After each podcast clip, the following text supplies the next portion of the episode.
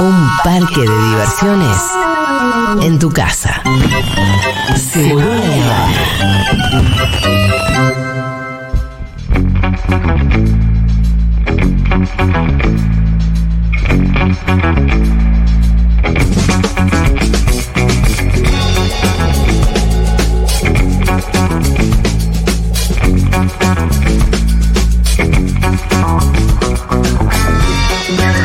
bienvenido Alfredo Zayat a la mesa de Seguro La Habana. Eh, vamos a retomar el tema de Silvina Luna, obviamente, dentro de un rato. Es un tema que a nosotros dos en especial también, Sí. Fito, como nos interesó siempre, ¿no? Y lo vamos a seguir abordando con, creo yo, eh, una perspectiva que pocas veces se aborda. Algo me dice que todo lo que se hable en los próximos días sobre Silvina Luna va a quedar en la anécdota de Lotoki. Sí, por lo menos en los medios más grandes. En los medios se va a hablar de que lo toqui, de que la mala praxis, y poco se va a hablar de la cultura, de este de la, la cultura y la locura a la que te lleva esa cultura y esas normas de normas em, estéticas, ¿no? Que siempre te van a llevar a un lugar frustrante y de, de baja autoestima y de todos esos problemas. Pero bueno, ahora es momento de hablar un poquito de economía con Alfredo Sayat. ¿Cómo andan? Bien, economía y política. Primero lo quiero felicitar, Ajá, señor, ajá. por Sí, eh, este nuevo emprendimiento que es el podcast Mano a Mano con, el señor Pablo Ibáñez. Pablo Ibáñez, sí, estamos muy contentos. Eh, estamos muy lo contentos. escuché esta mañana, así Ajá. que Qué bueno. soy de las. Creo que.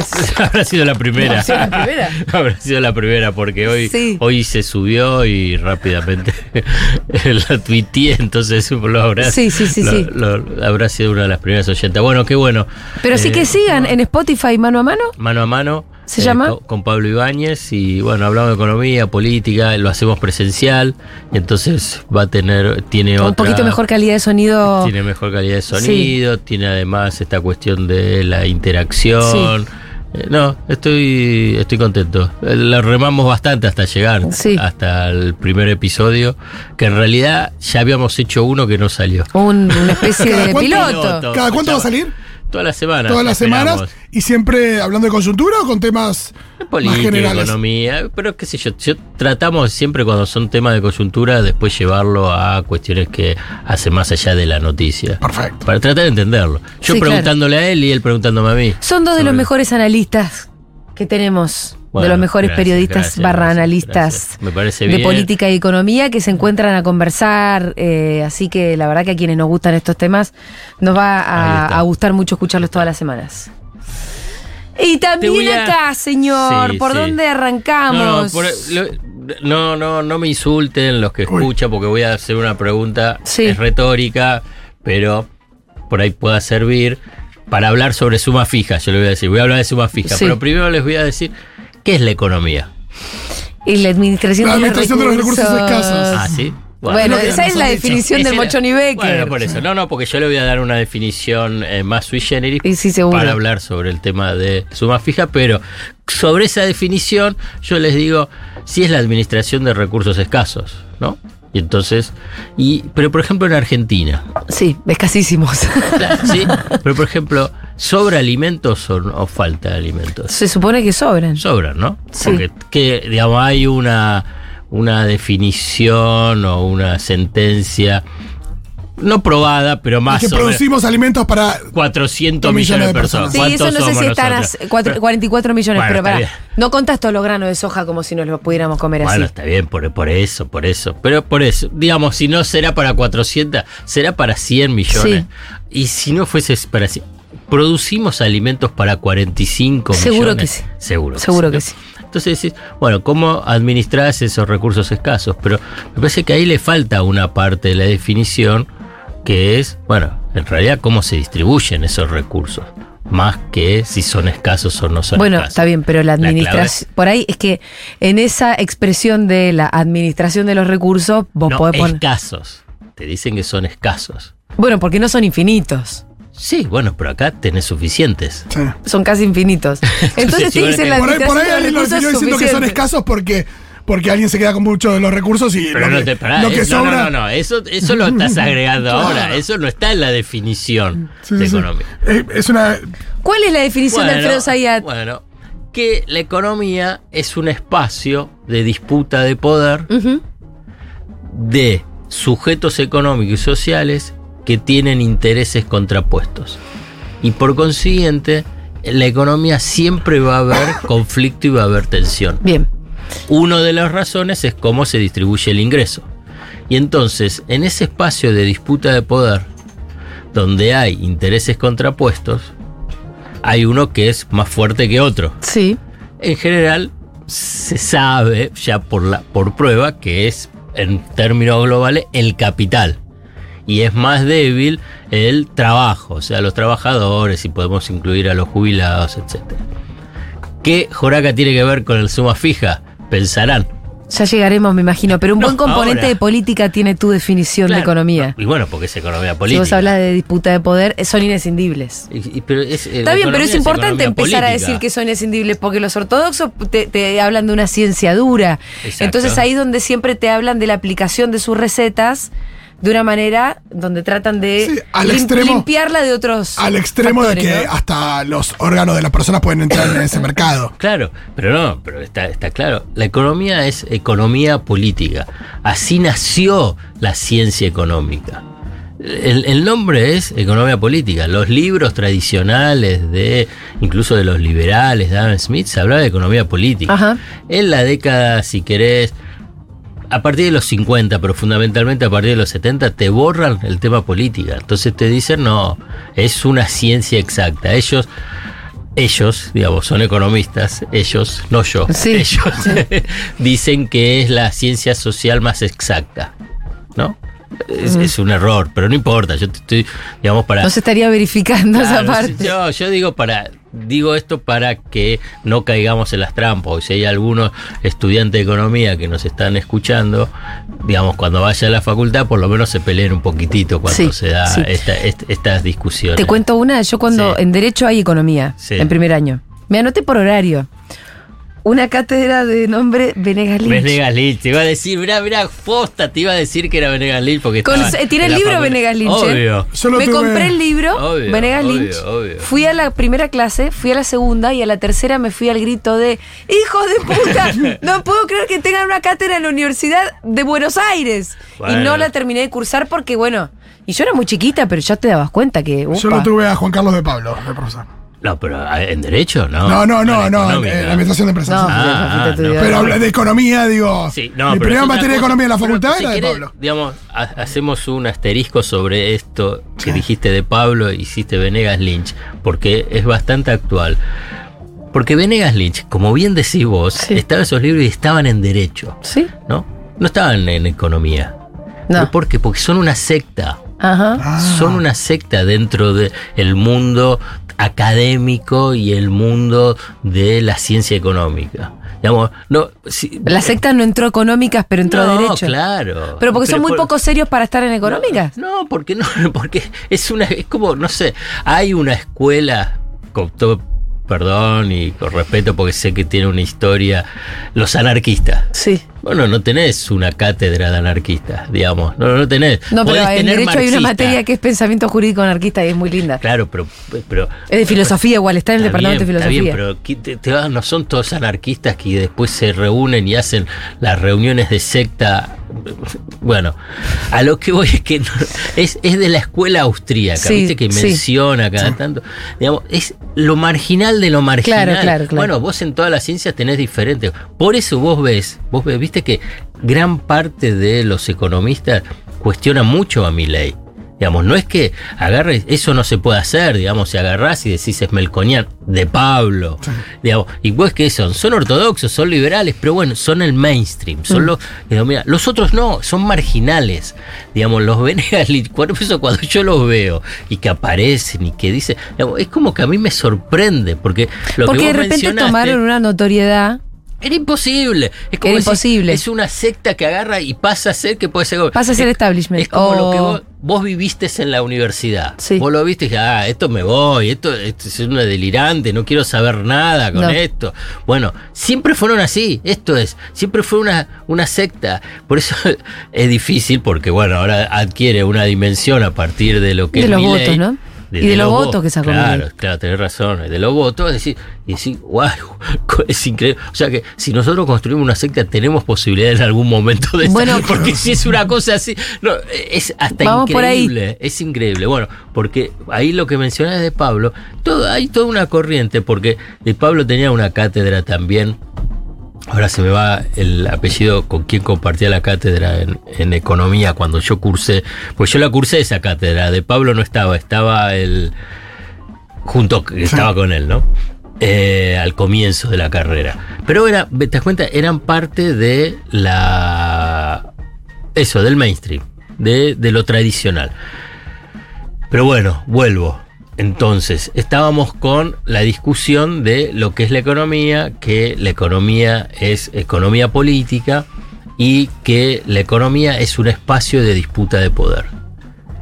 Y si bien es algo menor en, lo que es la inmensa disputa de poder sobre la distribución del ingreso, el debate sobre y la resistencia sobre la suma fija es la expresión más clara. Mm. Es para poder entenderla. Porque, porque si vos agarrás y decís, pero ¿por qué los empresarios 60 mil pesos en dos cuotas? No es que agarran y es que decir, son 75 mil pesos, como había dicho en su momento Hugo Yasky, que se necesitaba como suma fija de una. No, son 30 mil pesos por mes, que además No sabes si van a quedar, no remunerativos. además no O remunerativos. sea que no tienen que pagar más nada.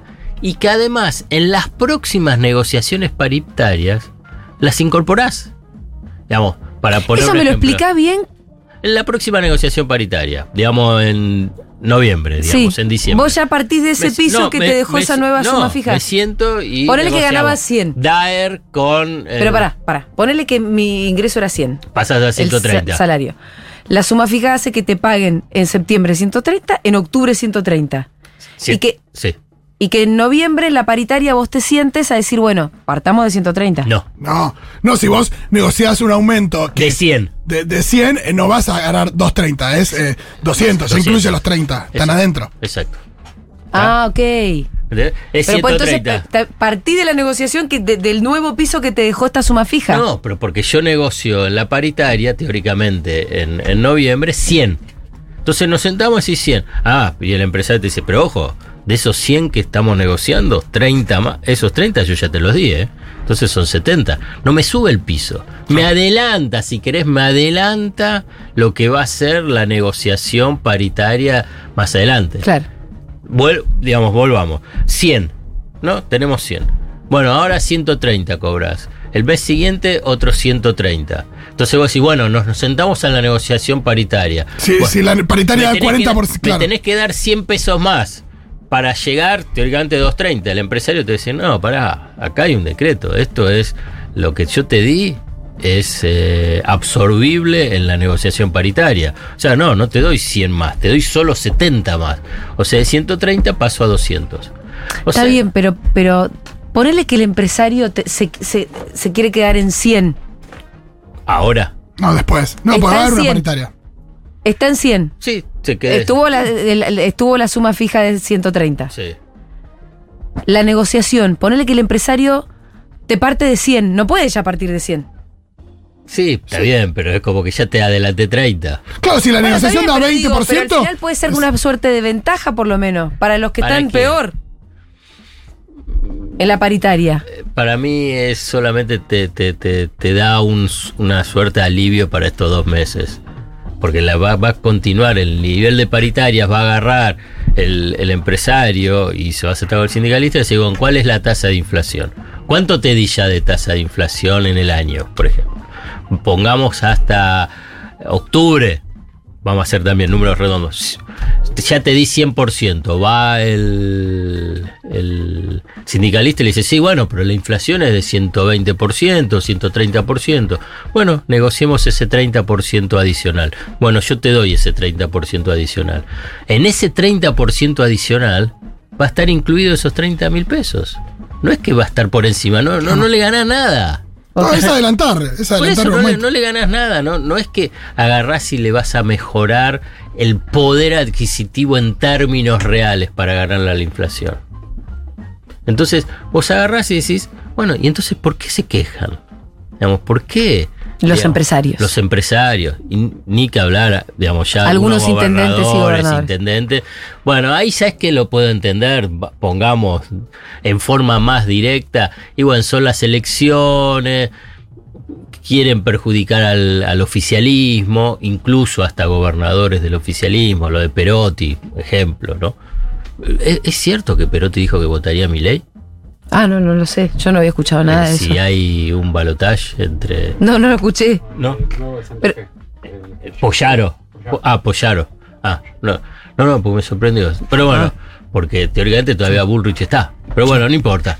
Eh, y entonces vos decís, bueno, puede ser un tema político, perjudicar al oficialismo, entonces lo hacen los gobernadores los intendentes. Para tratar de entenderlo, porque es, es difícil, que porque tampoco es que es una fortuna que podés agarrar. No, no, pero eso recurso. es oponerse a alguna cosa que propone el gobierno. Sí, pero es ponerse en contra de todos los trabajadores. Exacto. Teóricamente por es eso lo que yo te van a votar. Por eso creo que incluso más, así es que, si es que hay de verdad muchos intendentes y gobernadores, siempre que sean de un signo político contrario, porque si son del mismo signo político ya tenés un quilombo interno. Sí. Si son de un signo político contrario, hasta tenés una narrativa sobre la que Sí, subirte. estoy de acuerdo, sí, totalmente. Te pones del lado de los laburantes y dices, Sí. che, mirá quiénes son los que no la quieren repartir. Sí, claro. Son ellos. Está, está perfecto, es así. Pero, digamos, por eso digo, lo, lo entiendo en términos, en esa, en esa batalla política electoral, ¿no? Y que, porque, a ver, te digo, cuando Macri perdió, eh, mandó también todo un paquete de beneficios, congeló tarifas, trató de acelerar paritarias, también hizo, entre comillas, como la derecha lo define, plan platita, ¿eh? Cuando perdió la, la selección, porque es parte de esa batalla electoral, ¿no? Entonces vos utilizas las herramientas del Estado que tenés para, para intervenir en esa, en esa batalla electoral para tratar de convocar electorado, vota- convocar votos. El empresariado sacaron comunicados conjuntos, individuales, la Unión Industrial Argentina, la Cámara Argentina de Comercio, la Sociedad Rural Argentina, la Federación de Empresarios y de Comercio de la provincia de Buenos Aires, por lo que la descripción es es mejor algo que nada. Sí. Pero tampoco es que vos agarrás y le rompes el, el esquema de rentabilidad a, la- a las empresas y a los comercios. Pongámonos en, en- en. Son 30 mil pesos. Está bien. Vuelvo a repetir, Sí. es mejor que nada. No sé cuánto será. Me imagino que a alguna pyme le puede complicar. Pero está bien. Tenés un universo, no sé, si querés. Porque el universo es heterogéneo de los 500.000. que les toca pagar. bien, tenés, pongamos un número así absurdo, 500 mil. ¿Tenés problema en 10 mil? Bueno, está bien, pero no podemos pensar que por el problema que puede haber en 10 mil, pensar qué es lo que pasa con los Mi, 490 mi mil pregunta es, grandes ¿en- empresas. ¿en dónde está el problema de la...? Porque vos decís, tenemos un problema de ingresos, ¿no? Lo venís contando Sí. hace tiempo. Pero además, sobre todo, tenemos un problema de redistribución del ingreso. Sí. Porque la economía crece, Sí. esto, hay alguien que se la está quedando. Sí. ¿Cómo atacar ahí? Bueno, pero, pero ahí está- una de las caminos sería una suma fija más importante Sí. y que además no sean absorbibles por la Pero sobre todo de los, de los sectores que, se, que, que son los que la están Pero hay un acumulando. estudio que es del, del propio Ministerio de Economía que el margen bruto, para decirlo más claro, digamos, la ganancia bruta es que creció desde el 2017 al 2021 se duplicó. Se duplicó. ¿Qué significa? Que están ganando más ¿Quiénes? las grandes empresas. Bien. Las grandes empresas, los estudios que hicieron a nivel sectorial. Entonces, vos agarrás y decís, ¿qué significa que ganan más? Bueno, ¿por qué una empresa puede ganar más? Puede ganar más porque hacen una inversión y que por consiguiente tecnológicamente mejora la, Que son la- más la producción y pasa a ser más eficiente, lo que se llama un incremento de productividad, o porque vos aumentás precios y tus costos no, eh, no aumentaron en la misma proporción, entonces pasas a tener un margen mayor. ¿Cuál es uno de sus, los costos más importantes? Es el salarial. Y claramente se ve que el costo salarial ha bajado sustancialmente.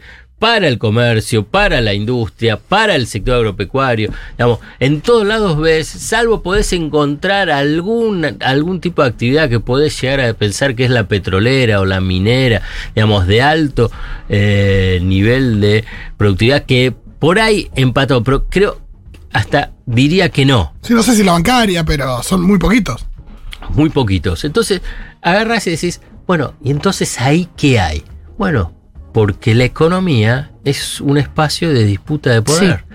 Y en esa disputa de poder, los empresarios te dicen, no, yo soy el que manda. Y yo soy el que defino los salarios. Y lo defino con mi, la organización sindical sectorial. Y sabemos que hay algún tipo de a veces de convivencia entre las negociaciones salariales de los sindicatos. Y además hay sindicatos que son mucho más potentes que otros. Sí. Por historia, porque tienen sus- sus dirigentes más combativos, porque por ahí tienen.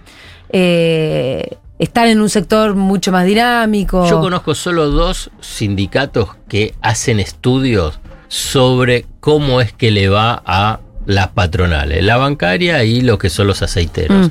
en Rosario. Y son los mejores, los de las mejores paritarias. me se Conozco tu rentabilidad. Ah, los sindicatos en general no, eh, los sindicatos en general no hacen estudios sobre.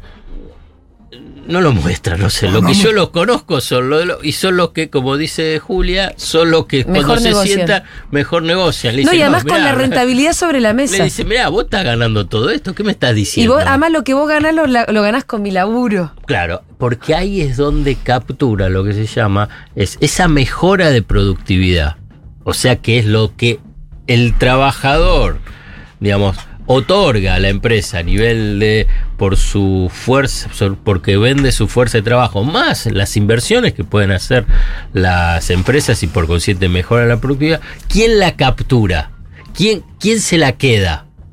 Y uno ve desde el 2017 a la fecha, se la queda el capital, o sea que se lo queda gran parte de eh, el mundo empresarial. Y entonces poco en los trabajadores. Y entonces por eso es que vos tenés esa crisis de ingresos. Entonces la suma fija, y aquí viene uno de los puntos centrales de, si bueno, che Alfredo, vos hiciste esa definición de economía, y entonces ¿qué hacemos? Bueno, ahí es donde interviene el Estado. Claro. Ahí es donde interviene el Estado. En esa disputa desigual entre intereses contrapuestos y que por consiguiente hay conflicto, y es lo que se llama conflicto de intereses, bueno, tiene que entrar el Estado. Y el Estado tiene que entrar a- tratando de, ni te digo equilibrar la balanza, de mejorar en términos relativos el que está más débil en esa negociación. Pese a dirigentes sindicales pese a ello, igual vos tenés que entrar. Que es un poco cuando Alberto Fernández decía, no, bueno, no quiere la CGT y la UI. Igual, ¿qué me importa? Claro. ¿Qué me importa? Está bien que la CGT no quiera, está bien, pero yo igual entro porque estoy pensando en el actor social que es más débil en esa negociación. En esa negociación incluso paritaria. Entonces ahí tiene que ir las. Y ahí es donde se trata de interpretar por qué la suma fija. Y por qué la suma fija tiene su lógica ya no solamente en términos electorales, sino en ese término económico, si querés, de economía política, porque la economía es ese espacio de disputa de poder. Entonces tiene que entrar el Estado para tratar de equilibrar. Ahora, en definitiva, tu evaluación sobre la medida en concreto es buena, regular, ¿es redistributiva o es No. un parche pequeñito? Eh, eh, no es redistributiva, es una, es una medida Táctica. Eh, sí, electoral y poco, digamos, no, no, no va al corazón de la, eso redistributivo. Es necesaria para tratar de paliar un poquitito lo que es el golpe de la, de la De la devaluación de la del lunes y- pasado. Y, la inflación, vas a tener una tasa de inflación de agosto y septiembre de dos dígitos. Ay, santo Dios. No, porque aparte de lo que decíamos el otro día. Porque yo pregunté eh, en son- septiembre son- y me dijeron, sí, igual vas a tener de dos dígitos. Dos dígitos es 10. Die- sí. Según lo que ayer me dicen, las consultoras hablan entre 12 y 13 en despachos oficiales donde hacen un seguimiento más. Es 11, dicen. Pero bueno, yo, vamos a ver qué da el INDEC. Y es lo que decíamos el otro día, que son medidas que al final están paliando lo que pasó a partir del 14 de agosto Y no, después. y no, lo, no lo que venía pasando Claro. por lo que, por lo que eh, eh, Unión por la Patria tuvo los votos que tuvo. Claro. Digo, claro. en realidad es para paliar lo que pasó después. No, sí. A ver, para Hay que vos ver cómo- como estás hay que diciendo Unión por la Patria, digamos, también ayer lo comentaba con que está alguien que está en el gobierno, eh, que solamente porque existe esta oposición, ¿no? Que es, es un, Es la un armada- espanto. Bueno. La armada Y que, hoy. y, que, y que existe mi ley.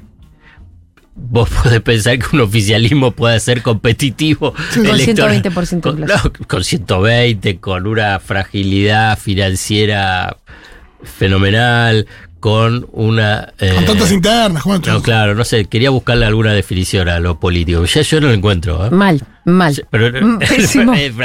la definición es mal. Mal. Mal. Bueno. M- entonces- mal pésimo. Entonces, No, pero es interesante pensar lo que decías antes. Castañeda el otro pará, día decía pará. malo malísimo. ¿qué? ¿Cómo? Matías Castañeda decía este gobierno malo malísimo. Entonces, Al que vamos a votar. porque no, no, porque. Y, y- y- y llegaba a la conclusión de entra al balotaje.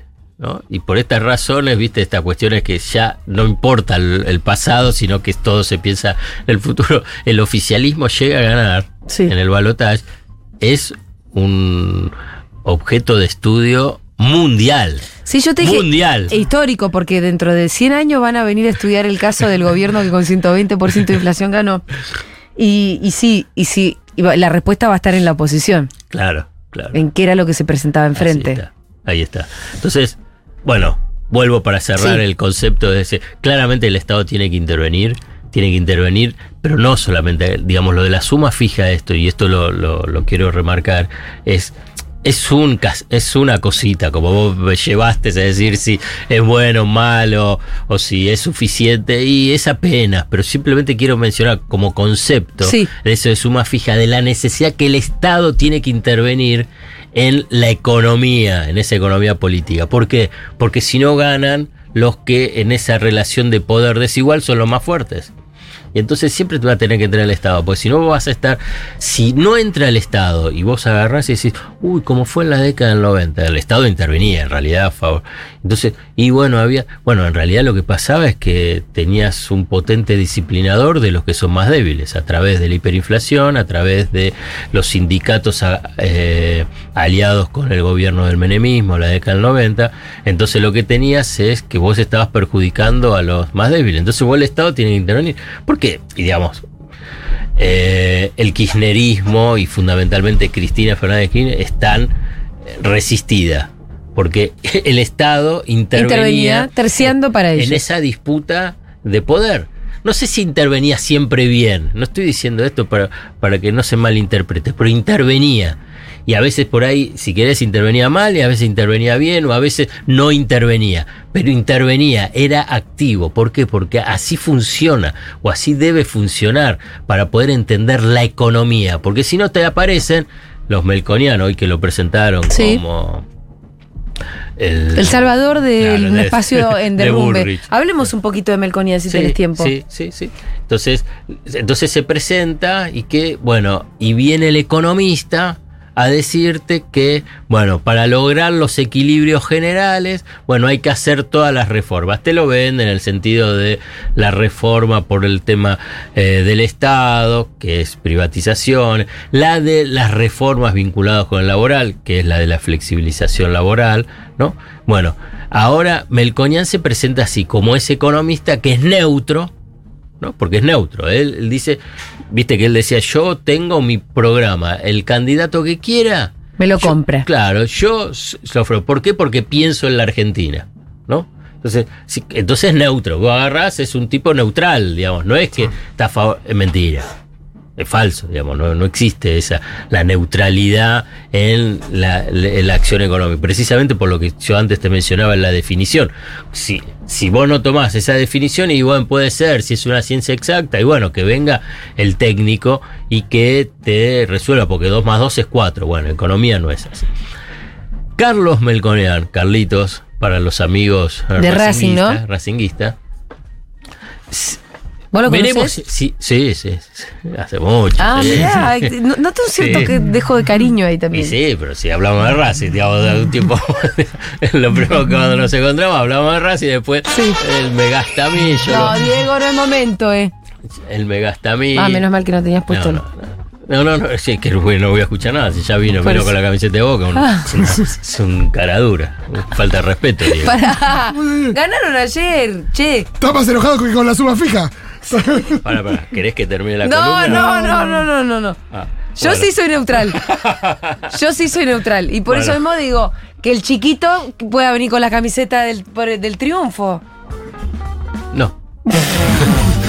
bueno, eh, Melconian, yo voy a hacer rápido el recorrido. No, no digo que espero que le vaya bien, pero la verdad es como que apuesta, digamos, las apuestas él, que hizo él políticamente, digamos, es como que no resultaron. Él siempre quiso ser ministro de Economía. Sí. Siempre ministro de Economía. Dualde a él lo llama para ser ministro de Ajá. Economía. Año 2002. Sí, 2002, claro.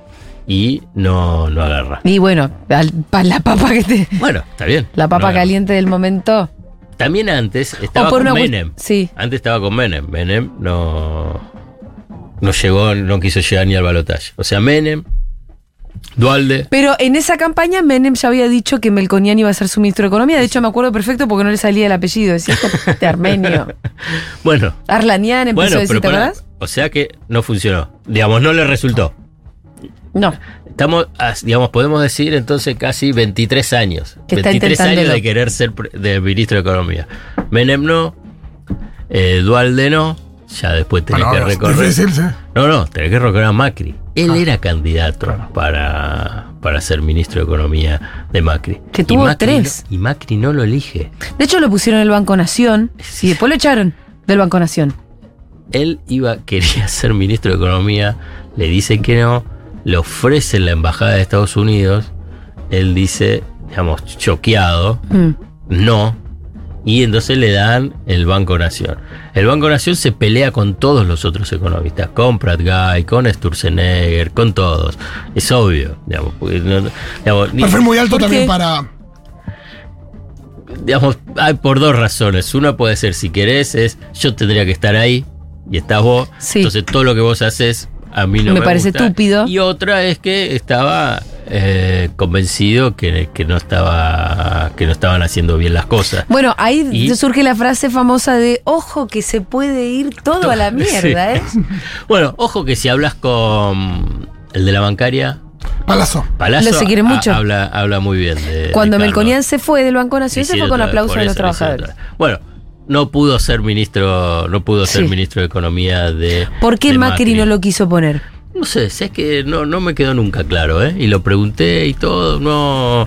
Yo creo que, que, que Carlos en ese, en ese aspecto, Melconian, eh, no, si hay una familiaridad. le, dispu- le disputa mucho le- la- la- las decisiones y todo, Ah. me parece. Perfil Y- muy alto. Y no, y ahí además. le sirve más a Bullrich, Bullrich porque es absolutamente 100% negada. También hay una cosa de. No, pero no, para que es él ahora, a partir de esa experiencia, porque, ojo, lo que hizo Macri lo dio todo. Vos fíjate que si vos agarrás, tenías economistas por todos lados. Y también eh, de- desintegró el Ministerio de Economía. Entonces no tenías poder. Y, y Melconian, digamos, tiene lógica de poder y lógica de cómo manejar la economía y vos necesitas tener coordinación. digamos. Ya se demostró que ha fracasado la descoordinación Sí. y, digamos, Bueno, y por fracasó con como andamos, ¿no? Por fracasó con Cristina, no, fracasó con Cristina, ¿no te acordás? Cuando Sí. estaban los cinco grandes del buen humor. Axel Moreno. El, el Lorencino, eh, Chegaray y. Marco del Ponte estaba, ¿no? ¿Eh? Y Marco del Pont, ahí tenían los cinco también. Bueno, hasta que en un momento Cristina se dio cuenta y lo puso Axel. Y ahí ya se empezó a ordenar un poquitito, la, ordenó la transición o ordenó el cierre del segundo mandato. Después lo de Macri. Y al comienzo acá, más o menos también, ¿eh? cuando tenías Guzmán, tenías a Culfas, tenías energías por un lado, tenías el Banco Central por el otro. Y aquí voy a esta última gran apuesta de Melconian y que aparece con Bullrich. Entonces, acá dos cosas. Una, le pide todo, Sí. Le pide todo y vamos a ver si le da todo.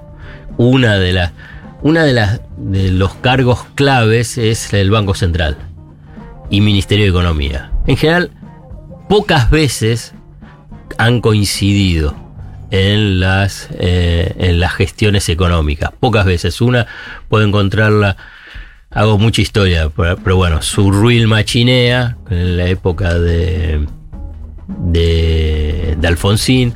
En algún momento también eh, Cavallo, pero tampoco tenía más un control indirecto a través de directores, pero el presidente del Banco Central no era 100% de él, pues ahí estaba Roque Fernández. Eh, después, bueno, Macri no, Macri fue... eh, ah, Cristina tampoco, con, con Néstor tampoco, ¿te acuerdas que No, estaba Redrado. Estaba redrado. Claro. Eh, incluso después, cuando fue ta- también Axel Mercedes marcó el pot, había muchos cortocircuitos ahí. Eh, lo de Macri tampoco, cuando eh, tenía ministro y presidente del Banco Central. Y entonces acá, bueno, acá eh, Guzmán, Pese, lo mismo, que vienen de, si querés, grupos diferentes, ¿no? Comarcas diferentes. Y no, no se ponen de acuerdo, pese a que puede estar en el mismo gobierno y estar a favor de quién es el líder. Los lineamientos generales también. Eh, Melconian le dice, no, Dame todo. quiero que esté Rodolfo Santangelo En el, en el central. en el central. Rodolfo Santangelo es su histórico socio en la consultora. Vos sabés que ambos... Y en la Fundación Mediterránea, ¿no? Claro, bueno, ahora porque pasaron Sí. a ser... Vos sabés que ambos... eh, ¿De a dónde salieron? ¿En qué- ¿De qué consultora salieron? Eran parte de la década del 80, parte No. de, la, de la de Broda, de. Miguel, Miguel Ángel Broda. ¿no? Y después siempre fue la competencia en ese momento de quién era el consultor que tenía más, más clientes y era más creíble entre Broda, que hubiese- es el padre, sería, y después Melconian, y ahí creció. Simplemente como antecedentes, Sí. así de chisme de, de periodista de de, eco- economista. de peri- de periodista de economía. Bueno, y Santallo, Santallo es independiente. Carlos es de, y. Melconian es de Racing. Digo, también como otro dato así para incorporar a que poco te importa. pero- A mí me resulta muy relevante, la verdad. pero por ahí para algunos sí. Bueno, pero ¿qué pasa? ¿Quién era el economista y quién es el economista que ha estado durante todo el tiempo con Bullrich? Las La pinas. espina. y lo borra. Y lo borraron, pero No, y sí. bueno, vamos a ver. Porque inicialmente Patricia Bullrich dijo, ah, bueno, entonces que vaya la espina a presidente del Banco Central. Todo esto en el caso que gane, Sí, sí. que llegue. Porque el otro punto, es decir, y Melconian, Menem, Dualde, No, Macri, Sí. y ahora apostando a, a Bullrich, y bueno, está bien. Por ahí va a tener que seguir esperando para ser ministro de Economía. Y no sé, digamos, se le presenta difícil. A la vez, si Bullrich puede llegar al balotaje, va a aparecer con un nivel de poder fenomenal, porque ¿cómo va a ser leído si Bullrich puede llegar al balotaje? Que fue gracias a que puso Al a impulso de Melconian. El impulso de Melconian, a que por lo menos le ordenó el debate económico, porque cada cosa que hablaba y habla Bullrich sobre economía es de un nivel de ignorancia. Bueno, evidentemente necesitaba, ¿no? Como que alguien la venga a apuntalar un poco. Y sacaron a un jugador fuerte. Sí, No es cualquiera, Melconian. sí, no sé si fuerte. Te- ¿No? Me No, pero hay algo de su impronta mediática que parecería que. Que puede competirle a Milei. Un poco es la idea, es que le puede competir a Milei. Yo qué sé, la verdad. En esto de poder de transmitir ideas bien sintéticas, bien que llegan, eh, con no, imágenes sí, claras. sí. Lenguaje. Sí, Bueno, sí. eh, Iván decía el martes que además la funda digamos que la Fundación Mediterránea también detrás de esa está una parte del establishment. Todo está. Bueno, por eso, laboratorios, eh, no sé qué otro sector. Todo, bancos. Todo. Arcor, eh, eh, alimentos. Eh, Bueno, entonces tema también es- Está, está el, po- el poder económico. ¿Es el ahí. poder económico? Sí, poniendo un jugador de ellos. Sí, sí. Como en su momento puso a Caballo. Que también salió de la Mediterránea con todo su equipo. Digamos, Melconian es un por- admirador sí. de Caballo, de ese, de, de ese Caballo. Y Caballo armó así, por eso él se presenta que tiene 70 o 100 técnicos de cada una de las áreas, muchos alimentados por, el, por Fiel. Fiel es una de las fundaciones eh, tradicionales del liberalismo argentino, de la línea ortodoxa. Tenés técnicos de ahí. Entonces eh, tradicionales, eh, con, muy conocidos, y que eh, esa es la idea, decir, bueno, gana Bullrich, entra Melconian, entra con como esa suerte del superpoder y el superministro al estilo caballo para tratar de solucionar todos los problemas que tiene la Argentina. Un poco es esa la idea. Bien, em, Alfredo Sayet. Sí. Muchas gracias. ¿Algo No. más para agregar, señor? No, que estoy triste, pero no importa. Bueno, pero va a pasar. Bueno, gracias. Gracias. Gracias, Dieguito. No, no se pongan así. Qué banda que son, por Dios. Acá son todos bosteros. Todo, no, además. no, vos, Sí, sí, sí, uno, ya sí, me sí. quisieron Sí, todo. Nico. Pero Bueno, ¿por y hoy no vino el. Pitu. Pero ¿por qué? Sí, sí, sí. Pero ¿por qué no hiciste un casting previo? Vos no, no haces la pregunta. No, si querés venite a la mañana, a- ahora dicen que son todos Son de todos de River. River. Ajá. Qué sé yo. Que ya morir de Banfield, Seguro no sé que- qué querés. No, la morir no, bueno, la morir es, eso, bueno, otro Es partido. una rara avis. Bueno, gracias. Gracias, Alfredo. Bárbaro.